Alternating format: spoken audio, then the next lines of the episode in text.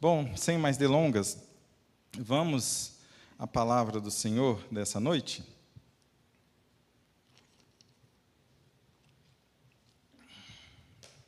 Abra a palavra do Senhor no livro de Salmos. Livro de Salmos. Nós leremos o Salmo 13. Salmo 13.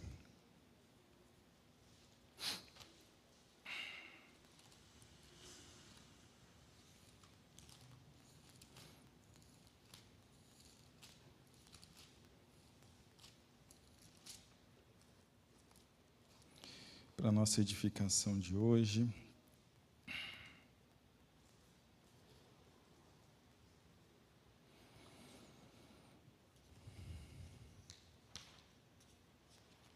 Meus queridos, leiamos então o Salmo. Vamos ler juntos? São seis versículos apenas.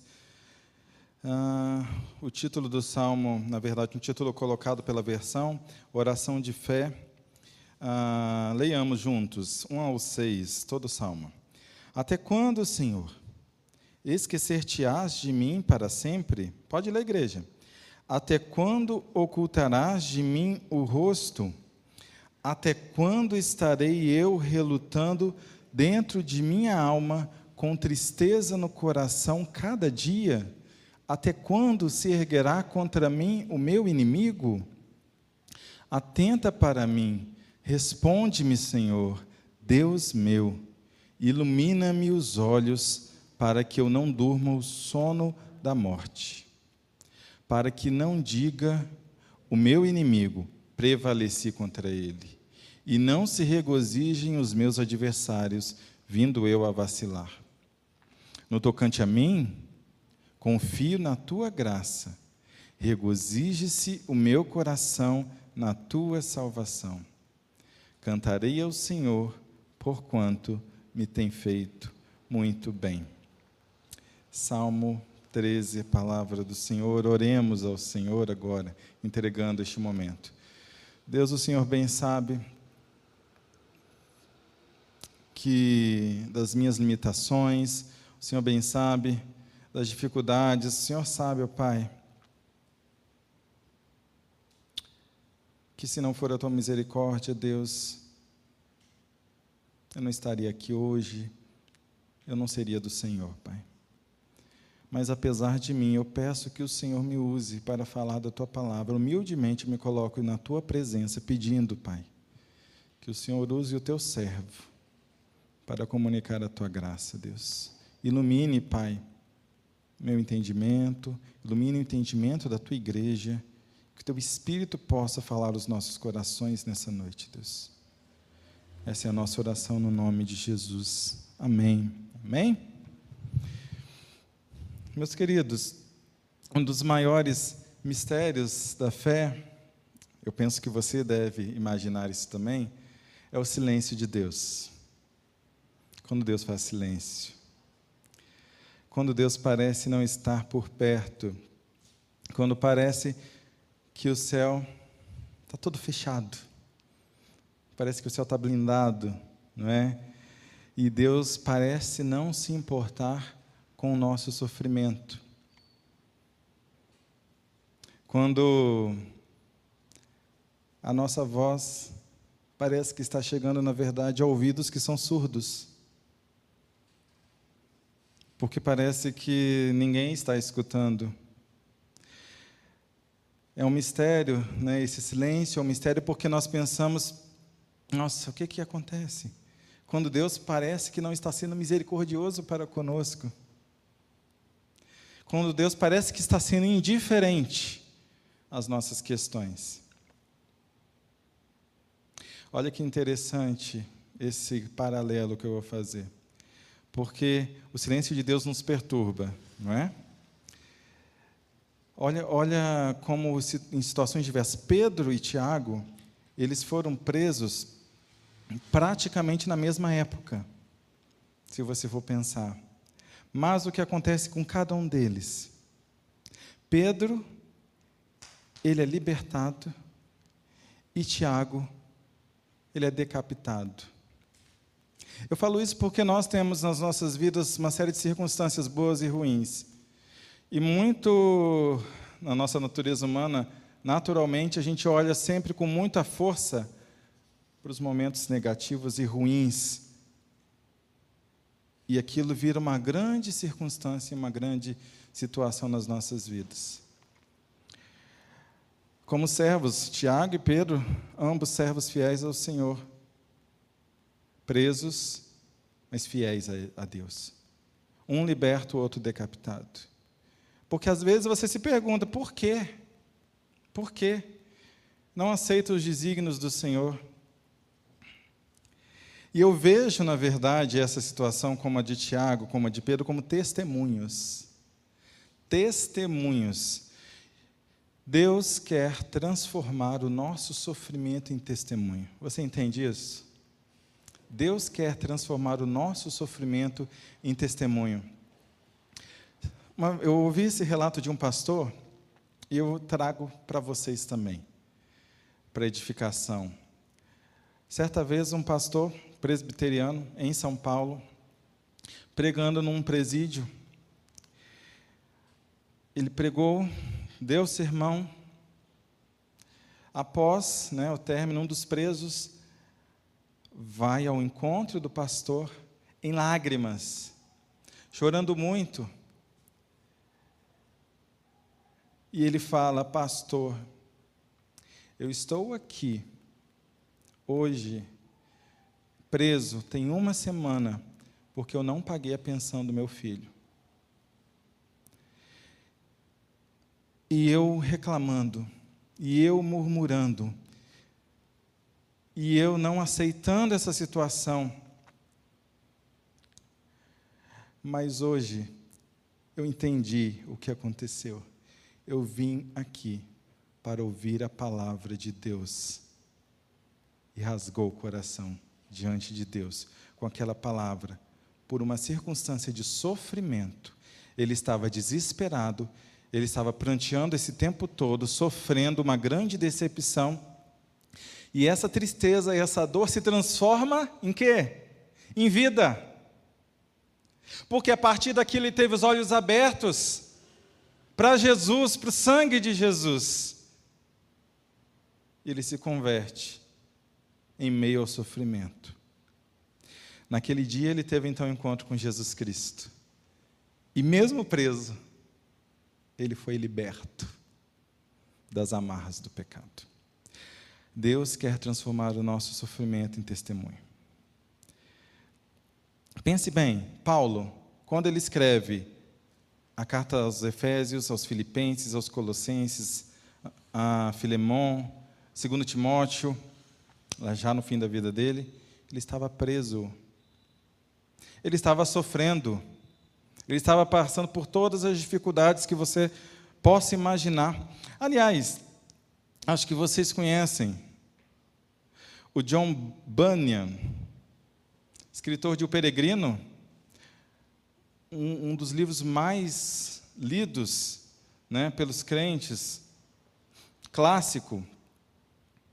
Ele escreveu esse livro onde? Na prisão. Ele estava preso enquanto escrevia. Esse livro que se tornou um dos livros mais vendidos do mundo. E se nós olharmos os grandes momentos da palavra do Senhor, a gente acaba olhando para os grandes momentos, os momentos de festa, de êxtase, mas a gente deixa de ver, a gente ignora os momentos de lutas, de dificuldades e de fracassos que estão descritos nas Escrituras Sagradas. Porque a gente, de toda forma, como homens que somos humanos, queremos afastar qualquer sombra de sofrimento e queremos só pensar no melhor. Se não vejamos Abraão, Abraão, e é interessante a gente pensar que a história de Abraão não é? Você tem Abraão foi chamado pelo Senhor quando ele tinha 75 anos. Gênesis 12. Depois você acompanha. Abraão morre com 175 anos, Gênesis 25. Então são do capítulo 12 ao capítulo 25, falando da história de Abraão e a promessa de ser uma grande nação. Abraão teve 100 anos de vida com Deus. Mas percebam bem, olha, em Gênesis 16, a, você vê 11 anos de aparente silêncio do Senhor. Porque até ali, o que, que nós temos no relato? Apenas o nascimento de, de, de Ismael, o filho da escrava Agar. Mas esse momento em que, que Deus está em silêncio, que Deus não está falando, a gente não percebe que também com Abraão isso aconteceu. Se você pensar ah, já em Gênesis 17, quando Abraão tinha 99 anos, ele fica de 86 anos a 99 anos sem nada ser relatado. 13 anos de silêncio aí também. Vai em Gênesis 21, com Abraão com 100 anos. Isaac nasce quando Abraão tinha 100 anos. Passou-se 14 anos para Isaac nascer, para vir a, a fala do nascimento de Isaac. Mais esse momento de silêncio. Gênesis 22, Abraão já com 117 anos, passam 17 anos, até que Deus pede para Isaac ser sacrificado, o único filho para ser sacrificado. Percebam, eu estou relatando essa história né, e mostrando o exemplo de Abraão para a gente perceber que os sofrimentos que o servo do Senhor teve durante tantos anos e os silêncios. Você vai ser pai de uma grande nação, quando ele tinha 75 anos, mas apenas quando ele tinha 100 anos que o Isaac nasce. Depois, com 17 anos de vida do Isaac, ou seja, com 117 anos de Abraão, ele teve uh, o pedido para sacrificar o único filho. Então, perceba que o Senhor, Ele trabalha no silêncio. O Senhor, Ele trabalha no sofrimento. Meus queridos, a gente fica com foco nos grandes momentos, né, nos momentos festivos e de vitória e de glórias, mas a gente restringe a nossa análise para os momentos né, onde existem as lutas, as dificuldades e as provas, porque Abraão enfrentou em todos esses anos lutas, dificuldades e provas. Pense, a mesma situação acontece com José, com Moisés, com Davi, com Josué, com Daniel, com Jesus, com o apóstolo Paulo. Todos sofreram. Ninguém teve um mar de rosas na sua vida. Ao contrário, todos tiveram muitas lutas. Aliás, mais lutas do que momentos áureos. Muito mais lutas do que momentos de bonança. Todavia, as esperanças, e a esperança deles estava no Deus, no nosso Deus Todo-Poderoso. Pense bem, quando você pensa, né, no momento de glória, no momento áureo lá de José, no trono do Egito, governador do Egito, mas você se esquece que durante 13 anos ele foi escravizado, injustiçado e preso. Pensa também na liderança de Josué. Mas você vai pensar o quê? No dia em que a muralha de Jericó caiu. Mas você esquece que durante 40 anos Josué passou no deserto peregrinando por conta de um povo de serviço que dura, um povo desobediente, um povo que ia contra o que Deus queria. Josué ficou 40 anos peregrinando no deserto por conta desse povo, um povo que não confiou no Senhor. Além disso, ele ficou outros 40 anos como escravo no Egito. 40 anos peregrinando, 40 anos de escravidão no Egito, mas a gente só lembra da queda dos muros de Jericó. A gente lembra do momento que Golias foi derrubado, não é? Mas a gente esquece que Davi passou 13 anos de perseguição até isso acontecer. A gente fala muito, né? Quando o fogo desce lá no Monte Carmelo, com Elias, o profeta Elias, e o fogo desce, mas você se esquece que ele ficou anos, tempos, numa caverna desejando morrer, desejando a morte. Nós passamos muitos momentos de vitória, certo? Mas nós passamos muitos momentos de crise, muitos momentos de angústia, muitos momentos de sofrimento. E eu digo para você, certo que nós passaremos por mais aflições ainda. E a minha pergunta para você, como que você deve passar por aflição? Eu fiz esse relato todo mostrando que o povo de Deus, para chegar né, naquilo que Deus determinaria como vitória dele para a glória de Deus, passaram todos eles por aflições e continuaram passando. E eu pergunto para você como que você passa a sua aflição? Como que você passa o seu deserto? Como que você passa a sua dificuldade? Aqui no Salmo 13, nós estamos falando de aflição, de, de crise, de dificuldade, porque é isso que o Salmo 13 traz para nós. Quando a gente olha para o Salmo 13, a gente vê um salmo de quê, igreja? A gente vê um salmo de lamento. Um salmo de lamentação.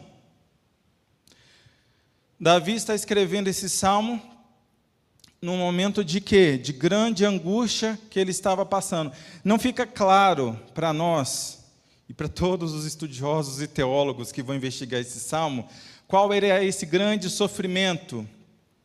Se ele estava fugindo de Absalão, de Saul, se ele estava, na verdade, a angústia dele era com o próprio pecado dele. Não, não é claro. A gente não pode cravar aqui qual que era o motivo dessa angústia, mas Davi tem um inimigo à sua espreita. E Davi vê poucas chances de vitória para ele. Se é Absalão, se é Saul, se é o próprio pecado de Davi, talvez seja Davi ali com seu próprio pecado, né? Mas o que nós sabemos é que Davi estava numa grande luta e Davi ele estava pensando que ele iria ser derrotado e talvez você esteja pensando que você vai ser derrotado. Davi está desesperado, talvez você esteja desesperado. Davi está com o coração angustiado, Davi está sofrendo e ele não percebe. Olha o silêncio de Deus. Ele não percebe nenhum movimento dos céus na direção dele. Para Davi parecia que Deus estava o quê? Mudo. Estava no silêncio. Estava indiferente. Estava distante. E por isso ele lamenta.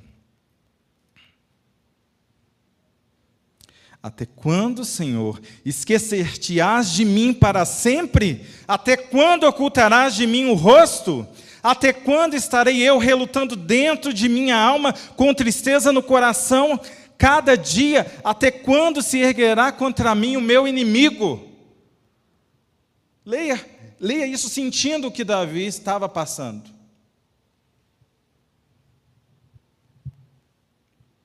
a gente pode dividir esse salmo em três grandes momentos.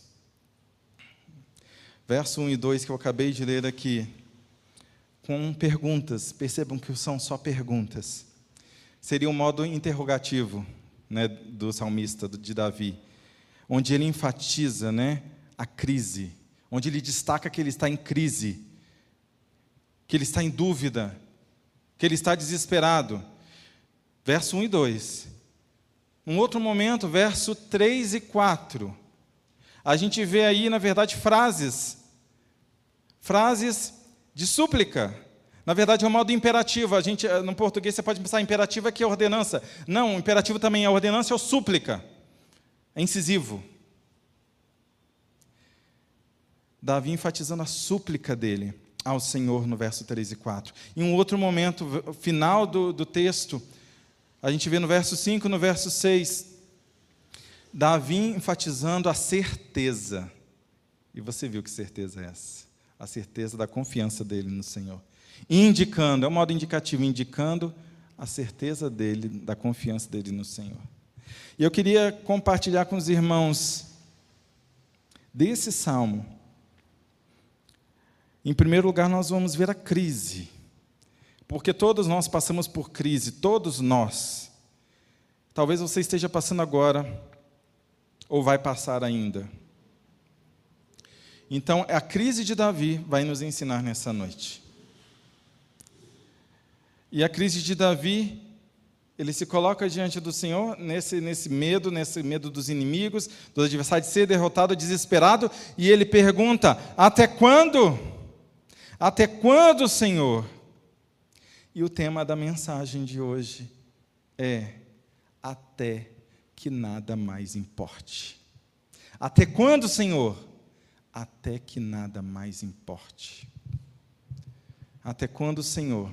Se você for pensar nos Salmos, no livro de Salmos.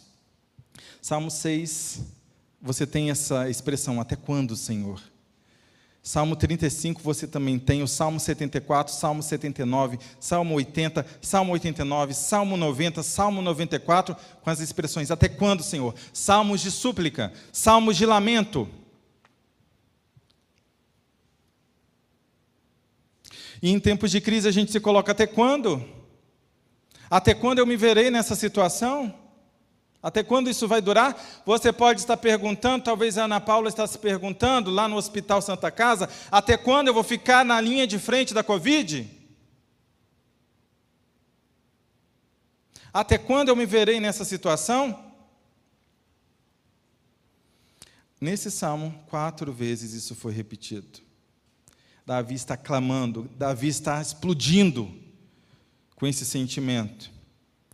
E esse essa crise me chama a atenção em três frentes, porque são três crises, na verdade. É uma crise espiritual, é uma crise pessoal e é uma crise circunstancial. Uma crise espiritual, uma crise pessoal e uma crise circunstancial. Três situações de crise. Vamos ver a crise espiritual. Verso 1: uma crise em relação a Deus, no relacionamento dele com Deus. E você está com essa crise, tem estado com essa crise, você que está aí participando pela internet, no seu relacionamento com Deus, está em crise espiritual. Davi estava aqui em crise espiritual e ele fala: Até quando, Senhor? Esquecer-te-ás de mim para sempre? Até quando ocultarás de mim o rosto?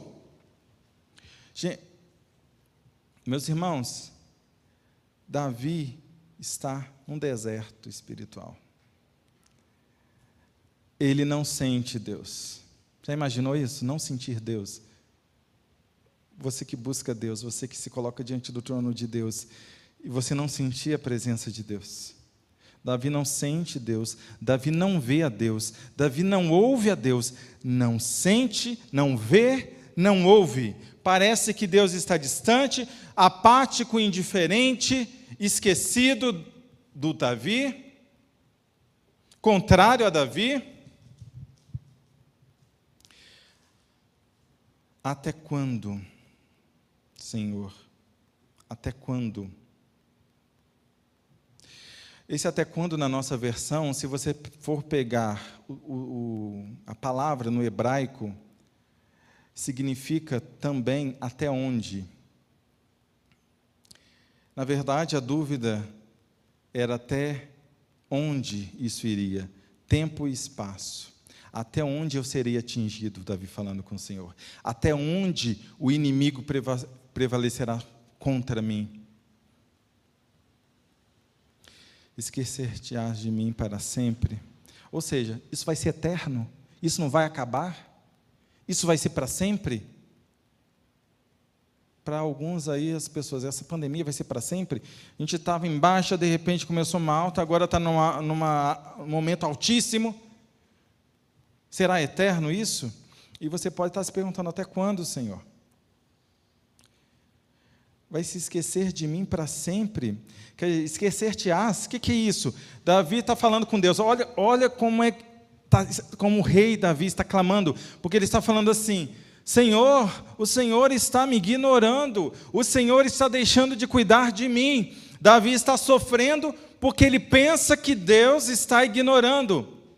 E mais que isso, porque Deus não estaria cuidando mais dele, ele acredita que Deus estava sendo negligente.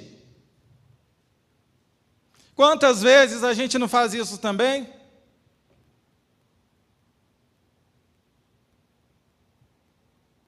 Não acha que Deus nos ignora, que está sendo negligente? E até quando fala, até quando ocultarás? Ocultarás o rosto. Davi se sente desamparado por Deus. Deus está se ocultando. Nesse sentido aqui do texto, Deus estava se escondendo de Davi para não ser encontrado.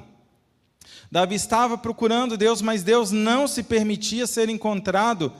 E Davi pensava: Deus está se escondendo de mim. Meu, meu querido, você já viveu algo parecido? Você já viveu alguma coisa nesse sentido quando as orações elas não passam do teto? Quando parece que Deus não responde, quando parece que nós vivemos num deserto espiritual tão grande que nós não conseguimos orar, nós não conseguimos ter um relacionamento profundo com Deus, nós ficamos secos, nós ficamos áridos.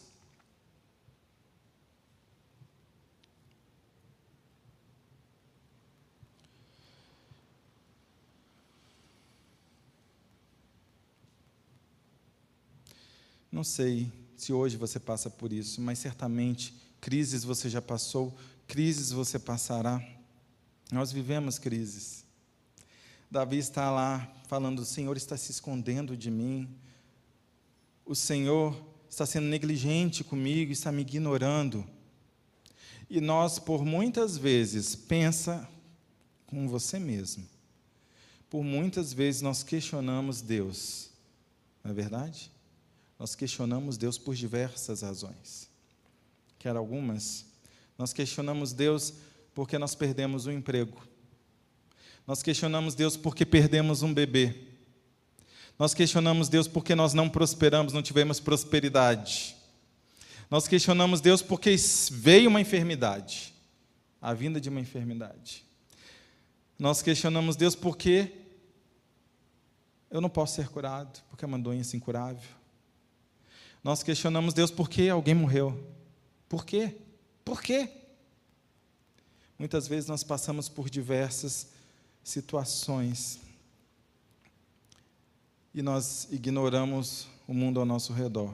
Eu até faço esse exercício com os irmãos. Se aqui na igreja estivesse cheia, em torno de 100, 120 pessoas, nossa lotação aqui no templo, vamos colocar 100 pessoas. Né? Pela uma estatística que eu consultei, 33 pessoas dessas 100, 33%, apenas 36 seriam cristãs.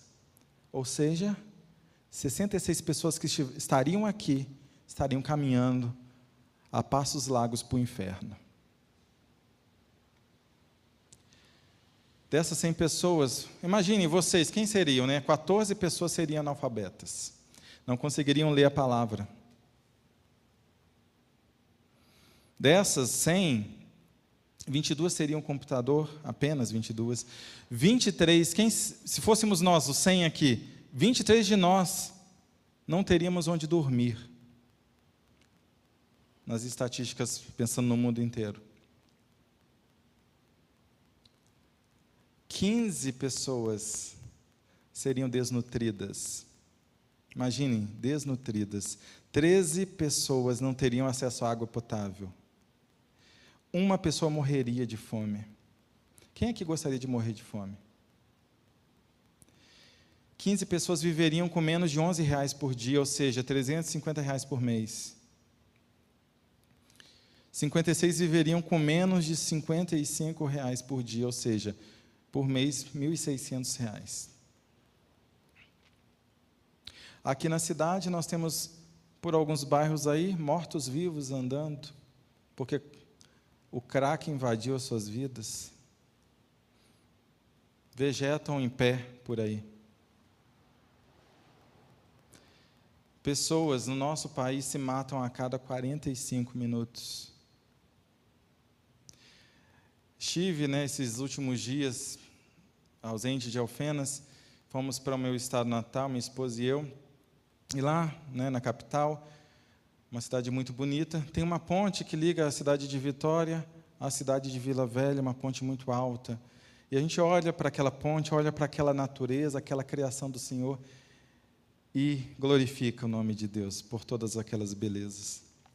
Mas naquela ponte, tão linda, um cartão postal, todas as semanas, o vão central dessa ponte são 70 metros, o ponto mais alto da ponte, de altura. Toda semana uma pessoa pula daquela ponte. toda semana. E eu pergunto para você, para onde que você está olhando? Porque a gente costuma olhar para o nosso próprio sofrimento, mas esquece de tantos flagelos que acontecem por aí. Mas a pergunta para você, para onde que você está olhando? O que realmente importa para você? Muitas vezes a gente pensa que a gente é esquecido por Deus porque a gente está sofrendo um pouco, porque a gente tem algum tipo de sofrimento. E eu falo para você que Deus não se esqueceu. Nossa leve e momentânea tribulação produz para nós o quê? Um peso eterno de glória. Palavra do Senhor, nossa leve e momentânea tribulação produz para nós um eterno peso de glória. Deus está no controle da história. Os propósitos de Deus, meu irmão, meu querido, eles se cumprirão, eles vão se cumprir. O plano de Deus, ele é perfeito e culminará na glória do nosso Deus. Amém? Mas enquanto isso, onde estão seus olhos? Onde estão seus olhos? Você acaba entregando apenas os restos para Deus. Você entrega os restos para o Senhor. Você não entrega as primícias e quer que Deus te sirva. Quer que Deus te sirva.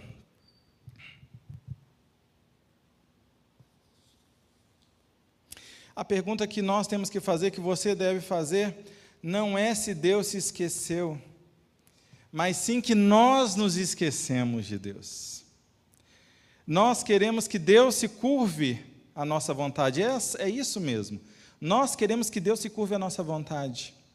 Nós queremos que Ele olhe a situação sob a nossa perspectiva. Nós queremos que Deus olhe a situação sob a nossa perspectiva, com os nossos anseios, com as nossas vontades, porque nós achamos que nós somos o centro disso aqui o centro do universo. Deus se esqueceu. E naquele momento, o clamor de Davi caminhava nesse sentido de desespero, porque quando você se desespera, a esperança se esvai. Nós queremos que Deus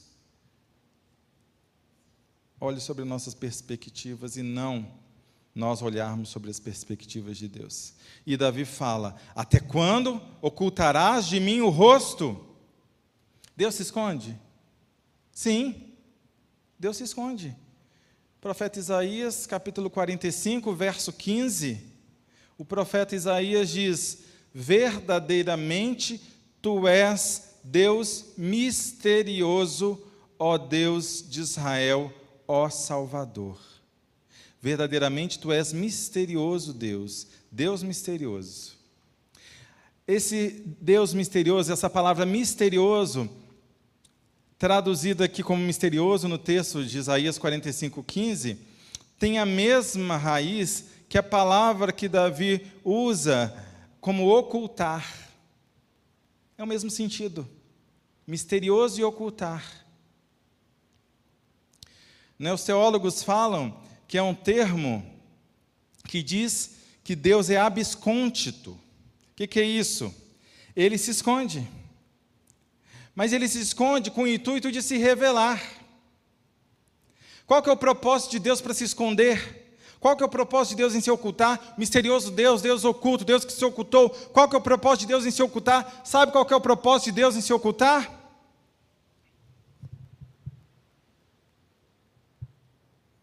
porque Ele quer ser encontrado por você. Ele deseja ser encontrado por você. Por isso, e grave bem isso, por isso que Ele permite que nós soframos. Você entendeu? Por isso que Deus permite que nós soframos, para que nós o busquemos, para que nós nos derramemos diante do Senhor Deus permite isso, para que nós nos acheguemos a Ele. É isso que acontece, meus queridos, lá no exílio. Jeremias 29. Povo no exílio. O povo de Israel esquece do Senhor. Então o que, que acontece ali? Depois você, os irmãos leem Jeremias 29. Deus permite que eles vão para a Babilônia. Por que, que Deus permite que eles vão para a Babilônia? Você sabe o que acontece lá, nesse exílio? Deus permite que eles vão para lá porque eles precisavam buscar a face do Deus Todo-Poderoso. Então Deus permite. Olha o texto. Abre, eh, abre aí, Johan. Jeremias 29, 11, 11, 12 e 13. Mas os irmãos depois acompanham. Sabe por que Deus permite que o povo de Israel vá para a Babilônia? É Deus se escondendo, meus queridos. Eu é que sei que pensamentos tenho a vosso respeito, diz o Senhor. Pensamentos de paz e não de mal, para vos dar o fim que desejais. Então me invocareis, e passarei a orar a mim, e eu vos ouvirei. Buscar-me-eis e me achareis quando me buscardes de todo o vosso coração. O povo de serviço foi para a Babilônia porque eles precisavam ir para lá para poder buscar a Deus, porque senão não buscariam. Eles vão para a Babilônia para buscar a Deus. Deus está falando assim: é meu povo. Pode estar falando para nós, quando vocês estiverem na Babilônia, vocês vão me buscar, né? Pode estar falando para nós. Deus quer ser encontrado por nós. Amém? Entenda a sua parte nisso. Você deve buscar. Deus quer ser encontrado por você. Não é um esconder para fugir de você. É porque você, na sua natureza humana pecaminosa, precisa passar pelo vale e Deus permitir o vale para você acordar e buscar a face do Senhor. Essa é a crise espiritual de Davi. Uma crise de desespero, porque Deus se escondia, porque Deus estava negligenciando. E tem uma crise pessoal também, que é a crise em relação a ele mesmo, no verso, no verso 2. A parte A ele fala: Até quando estarei eu relutando dentro de mim, dentro em minha alma, com tristeza no coração cada dia? Até quando eu estarei? relutando dentro da minha alma. Ou seja, uma crise dele, pessoal, até quando eu estarei dentro da minha alma relutando, esperneando, falando, brigando com tristeza? Relutando. Essa palavra, se, eh, pegando, né, estudando o texto, pegando essa palavra no original, no hebraico, é uma palavra que traz aqui o que? Revolta. É Davi se revoltando. Relutando aqui é se revoltando, desobedecendo em rebelião é obstinação, aquele ser obstinado. E você vê, eu estou relutando e eu estou o quê? Com tristeza, eu fico nessa relutância, nessa revolta, e a tristeza me abate. Vem a tristeza sobre mim. A tristeza o quê? Num contexto de lamentação, num tempo de devastação, num tempo de destruição que Davi estava sentindo ali naquele momento. Meus queridos, a revolta de Davi leva a tristeza do coração uma não compreensão dos que? Dos propósitos de Deus. Uma não compreensão dele dos propósitos de Deus, que levaram o quê? Uma revolta e a tristeza. E você nisso? Quantas vezes você se revolta, você se entristece, porque você não compreende os desígnios de Deus para a sua vida, os propósitos de Deus para a sua vida. Quando você perde o emprego e você não sabe como vai pagar a conta, quando a enfermidade vem e você não sabe o que fazer, quando alguém morre na sua família e você fica desesperado porque o luto está assolando e o chão desaparece debaixo de você, quando seu coração se desespera, a tristeza toma conta. E nesse momento de crise, Davi faz o que? Questiona Deus. Nesse momento de crise, o que, é que você faz? Questiona Deus. Até quando, Senhor? Uma crise pessoal. Perceba, uma crise espiritual que leva a uma crise pessoal sua, até quando essa revolta, essa tristeza, distanciamento de Deus. E aliado a isso tudo, tem uma crise circunstancial. O que é isso, Marcelo? Crise circunstancial? As circunstâncias que estavam acontecendo nisso tudo? Ou seja, uma crise em relação às outras pessoas. Olha o que o Davi fala na parte B do verso 2: Até quando se erguerá contra mim o meu inimigo? Ou seja, tem inimigo à minha espreita, até quando ele vai se erguer contra mim? Ou seja, Davi estava lamentando em relação aos outros e você também pode estar se lamentando em relação aos outros. Davi está falando até onde vai essa opressão do inimigo? Mais uma vez eu falo, a gente não sabe se era Saul, se era Absalão, se era o próprio pecado. Agora, meus irmãos, quando a gente vê a corrupção se alastrar, e a gente tem visto a corrupção se alastrar por aí. Entra governo e sai governo. E nós aqui sofrendo, sofrendo porque a gente está fazendo bem. Até quando esses governos, Senhor, e nós aqui fazendo o melhor, nós fazendo as coisas certas, o que é certo, e você até quando, Senhor? Até quando você também fala quando precisa de uma ajuda e a ajuda nunca vem? Até quando, Senhor, quando você deposita confiança em alguém e você é traído por essa pessoa? Traído profundamente. E você fala: Até quando, Senhor? Essas são as crises de Davi. Essas crises são tão nossas, não é verdade? Crise espiritual, crise pessoal, crise circunstancial a situação ao redor, tudo parece vir contra nós. E nós, até quando essa corrupção? Até quando essa Covid? Até quando essa doença? Até quando essa perda de entes queridos? Até quando essa falta de dinheiro? Até quando? Até quando, Senhor? Mas depois da crise, e é isso que eu quero que a gente medite, para a gente ter a lição de hoje do Senhor para nós depois da crise, dos questionamentos, o que, que vem? A súplica. Verso 3 e verso 4. Davi tem crise nas três áreas: área espiritual, você também tem crises espirituais, área pessoal e você também tem área circunstancial. Então Davi suplica a Deus nessas três áreas. Perceba que essa súplica, esse imperativo, não é? é, ela vem né, de forma muito intensa.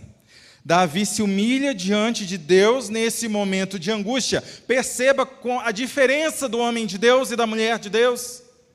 A crise vem, você reclama, você questiona, mas você que é do Senhor, no momento seguinte, você suplica, você se humilha, diante do Senhor nesse momento de angústia, você dobra os joelhos e clama ao Senhor. Espiritualmente, o que, que Davi faz? Olha o texto aí, ele fala: Atenta para mim, responda-me, Senhor Deus meu. Atenta-me para mim, atenta para mim, responde-me, Senhor Deus meu. Atenta, no texto no hebraico, olha, Senhor, contempla a minha situação. De forma intensa, contempla a minha situação responde a minha súplica. Tu és o meu Deus. No momento de angústia que Davi faz, a primeira e única saída para ele era o quê? A súplica. E para você cristão, a única e primeira saída é a oração. Você que é cristão, você que é salvo pelo sangue de Jesus. Davi está desesperado, Davi está em dúvidas, e ele levanta sua voz ao Senhor, porque súplica. Tem pessoas que não entenderam isso ainda não é? Oração, oração de súplica com ação de graça. Súplica é suplicar mesmo. É se debruçar, se tiver que chorar de soluçar, que soluce. É suplicar, é erguer a voz, é tirar isso tudo, toda essa angústia de dentro do coração. Você pode não falar uma palavra sequer, mas você pode suplicar de dentro do seu coração, rasgando o seu coração. É atitude. E Davi está desesperado, ele levanta sua voz ao Senhor, ele busca a face de Deus, ele não sente, ele não ouve, ele não vê Deus, mas ele sabe que Deus é o seu Deus. Ele não vê, ele não sente, ele não ouve, mas ele sabe que Deus é o seu Deus.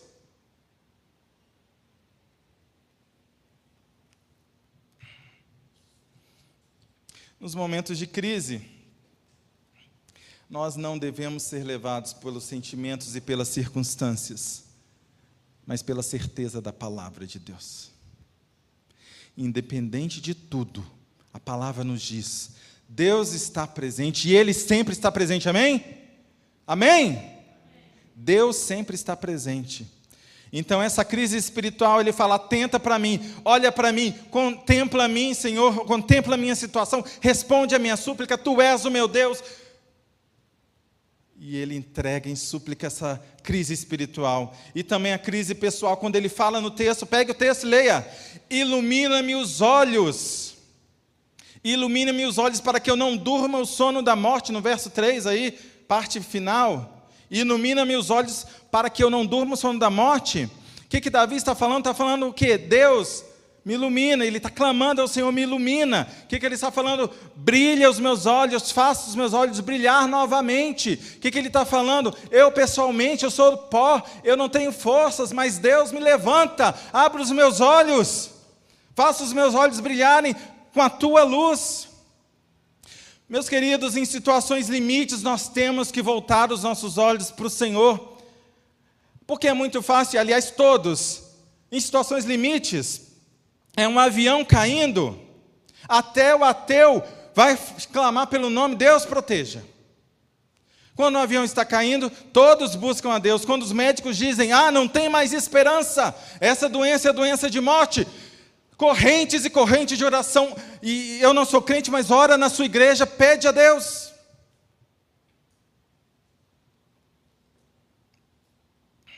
Todos se voltam. E eu chamo a atenção, nós não devemos nos voltar para Deus apenas no final, no momento limite, no momento quando é a última esperança, na última esperança, no último momento, mas nós devemos voltar para Deus em primeiro lugar em primeiro lugar. Se você não olha para Deus em primeiro lugar, a sua vida está em perigo. Você não percebe isso, talvez, a gente não consegue perceber, mas tem um X nas nossas costas no mundo espiritual. No mundo espiritual nós somos marcados, de modo que você vai ser perseguido, de modo que você vai ser tentado, de modo que vão tentar tirar você do centro da vontade de Deus, de modo que as circunstâncias vão tentar tirar você do caminho do Senhor. E você então, você é falho, você é pecador, você é humano, você tem que o quê? Clamar para o Senhor. Quando a gente fala do ponto de vista pessoal, clame ao Senhor, clame ao Senhor para te livrar do mal. Davi ora pelas questões pessoais e também o terceiro ponto aqui que ele está suplicando pelas questões circunstanciais. Olha aí no verso 4: para que não diga o meu inimigo, prevaleci contra ele, não se regozijem os meus adversários, vindo eu a vacilar. O que, que Davi está falando? Deus, para o meu inimigo não vir e se colocar acima de mim, para não envergonhar o teu nome. Para não envergonhar o nome do Senhor. Você sabe aí que o texto na Bíblia está escrito Senhor em letras garrafais em caixa alta, não é Senhor. Yahvé.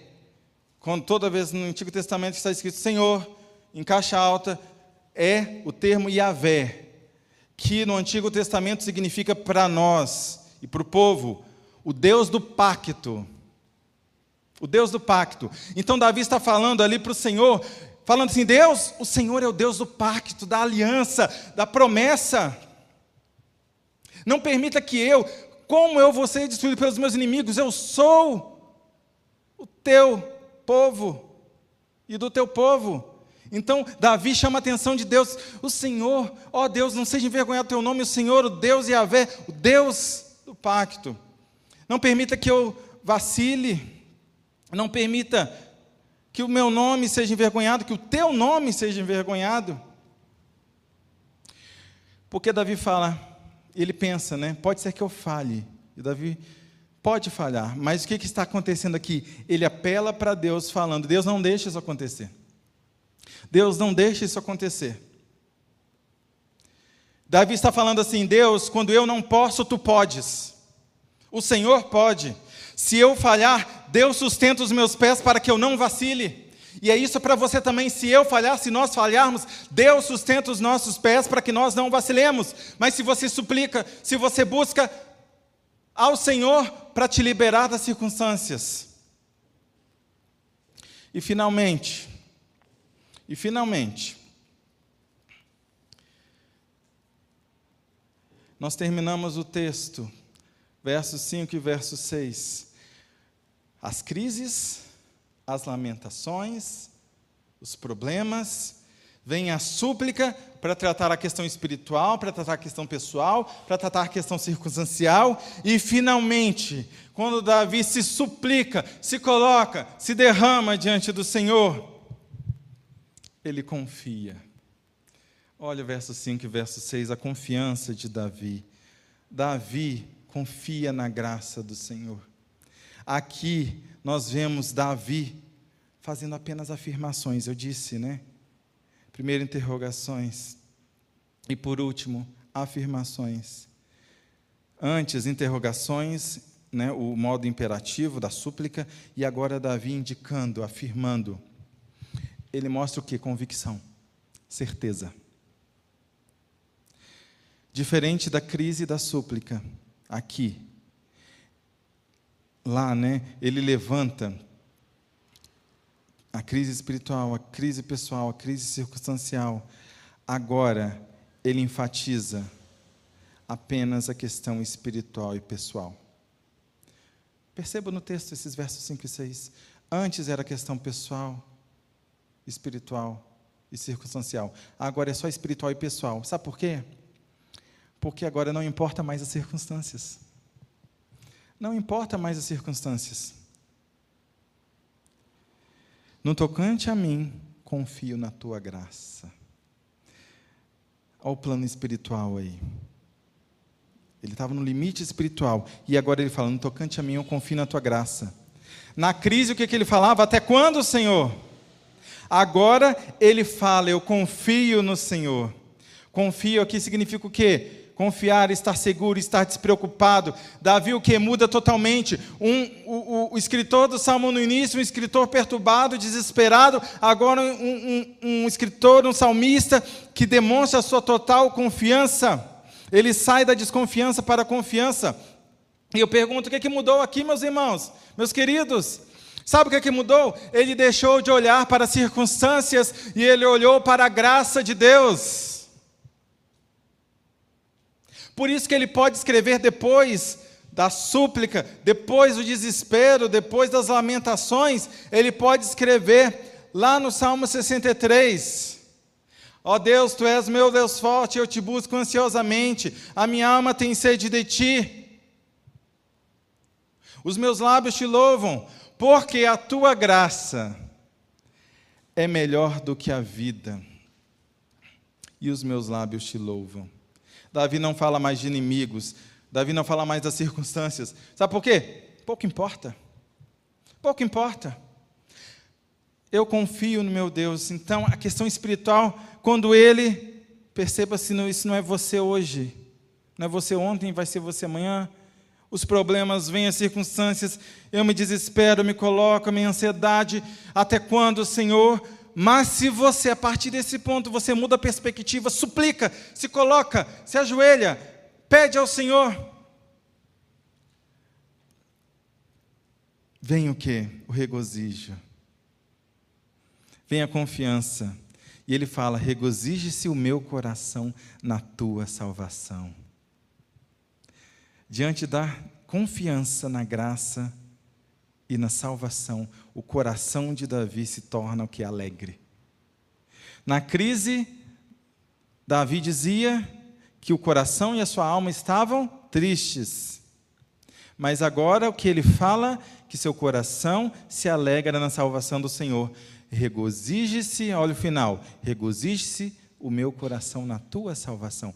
Alegre está o meu coração na tua salvação. Você sabe que essa palavra aí, ó, salvação, no hebraico, significa Yeshua. Yeshua, que literalmente significa Jesus. Sabe o que isso indica? Que lá no Antigo Testamento, mesmo que indiretamente, tudo apontava para Jesus Cristo. A salvação, meu coração, regozije-se meu coração na tua salvação, regozije-se meu coração em Jesus. Qual a consequência desse regozijo, dessa alegria?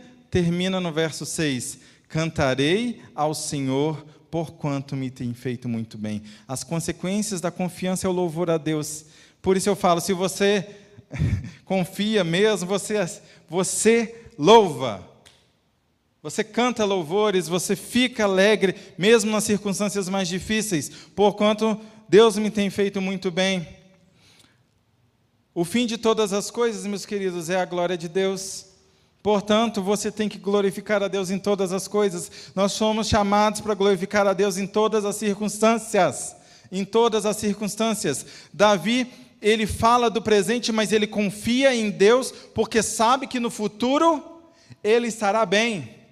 Ele sabe que ele no futuro estará bem, porque Deus é com ele. Ele sabe que todas as coisas cooperam para o bem daqueles que amam a Deus, pois o propósito de Deus mesmo no sofrimento, é o que? É nos fazer mais parecidos com Jesus. Para estarmos mais próximos com Jesus. Mesmo no sofrimento, isso é no sofrimento, certamente, nós somos cada vez mais moldados a sermos mais parecidos com Jesus. Agora, meus queridos, não existem mais dúvidas. Até quando? E eu afirmo para vocês: até quando, Senhor? até que mais nada importe. Grave isso. Até quando? Até que mais nada importe. Porque se as circunstâncias ainda importam para você, quer dizer que você não está confiando. Quando você perguntar até quando isso, lembre disso. Até quando, Senhor? Aí você responde: até que mais nada importe. Porque se as coisas estiverem importando ainda, é porque você não está confiando é que você ainda não está crendo, é que você ainda não está deixando de temer a situação e as circunstâncias. Até quando? Até que mais nada importe. Davi percebe que ele tem Deus e ele pode dizer: O Senhor me pastoreando, não tenho falta de nada, porque a graça dele me basta. Eu só preciso ter o Senhor. E eu termino mostrando isso para os irmãos. Deus não quer simplesmente que você esteja aqui no culto, mas no culto olhando para o relógio para saber o horário que, isso, que essa celebração ao Senhor vai terminar. Deus não quer que você ore apenas por obrigação. Deus não quer que você dizime apenas por obrigação. Deus não quer que você tenha algum ministério apenas por obrigação. Deus não quer que você trabalhe na obra dele apenas por obrigação. Ele quer o seu coração. E se você faz por obrigação, no seu coração está faltando a presença de Deus integralmente. Ele quer que você queira a presença dEle, até que nada importe. A tristeza se transformou em alegria. Toda dúvida se transforma em certeza. E as circunstâncias continuam as mesmas, porque os inimigos continuam lá fora. No Salmo está falando que os inimigos foram destruídos? Não. Os inimigos continuam lá fora, as circunstâncias continuam a mesma, mas elas não são mais importantes, até que nada mais importe. O que importe, o que importa é a graça de Deus que nos sustenta até o fim. Meu querido e minha querida, e é para você que está passando um sofrimento hoje, é para você que está no leito de hospital, é para você que tem alguém no leito de hospital, é para você que amanhã pode estar lá, é para você que amanhã pode perder o emprego, pode passar por lutas severas e drásticas. Na vida cristã nós passaremos por crises, na vida cristã nós passaremos por dúvidas, o que é certo para nós é que nós teremos aflições. Aliás, tem gente que gosta das caixinhas de promessa. Não tem? Ei, ah, vou na caixinha de promessa. Então vai aqui uma promessa para você. Para você que gosta da caixinha de promessas. A promessa é a seguinte: no mundo terei aflições. Essa é a promessa. No mundo terei aflições. Mas, ele continua dizendo: Mas tende bom ânimo, eu venci o mundo. O Senhor não está falando, não está falando para nós que a gente não vai passar por crise. Ele está falando que você vai passar e ela tem que te levar para Ele. A crise tem que te levar para Deus. A crise tem que fazer você dobrar os joelhos até que nada mais importe, até que a nossa confiança esteja exclusivamente em Deus, o nosso Deus Todo-Poderoso. Cristo veio, Cristo sofreu, ele sofreu traição, ele sofreu abandono, ele sofreu é, uma igreja onde tinha mercadorias, um mercado dentro da igreja, ele sofreu apóstatas ali é, é, distantes dele, ele foi humilhado, ele foi torturado, cuspiram nele. Como o cordeiro mudo, ele não abriu a boca. Nada mais importava se não fosse a cruz. Ou seja, dez capítulos de Lucas, né, mostrando ele em direção da cruz mostrando ele caminhando na direção da cruz. Não, não importa esse sofrimento, não importa essa dificuldade, importa a cruz, e na cruz está o amor que seria plenamente consumado. Cristo sabia que ele veria o fruto desse penoso trabalho, que valeria a pena. Ele sabia que triunfaria sobre a morte. Ele sabia que ele ressuscitaria o terceiro dia. Ele sabia. Nada mais importava a não ser fazer a vontade do Pai. Ele se humilhou e por isso ele foi exaltado, exaltado sobremaneira. A graça de Deus levou Cristo à cruz, a graça de Deus por nós. Ele levou Jesus Cristo à cruz. A graça que nos mantém de pé, amém? A maravilhosa graça de Deus que nos livra do pecado, que nos leva para a cruz, que transforma as nossas vidas, que ilumina os nossos olhos, que alegra o nosso coração. Diante dos problemas, diante das adversidades, podemos ter crises, podemos lamentar, podemos não é, reclamar da situação dura e difícil. Mas, contudo, todavia, entretanto, pode parar só aí? Não. A próxima etapa é você suplicar a Deus suplicar a Deus, levando sobre ele todas as suas ansiedades. O que acontece é que nós, de pequena fé, nós paramos ali, nós paramos na reclamação, na murmuração, nós não suplicamos e não entregamos a ele todas as nossas ansiedades. Nós somos chamados a confiar. Confiar. Somos chamados a confiar.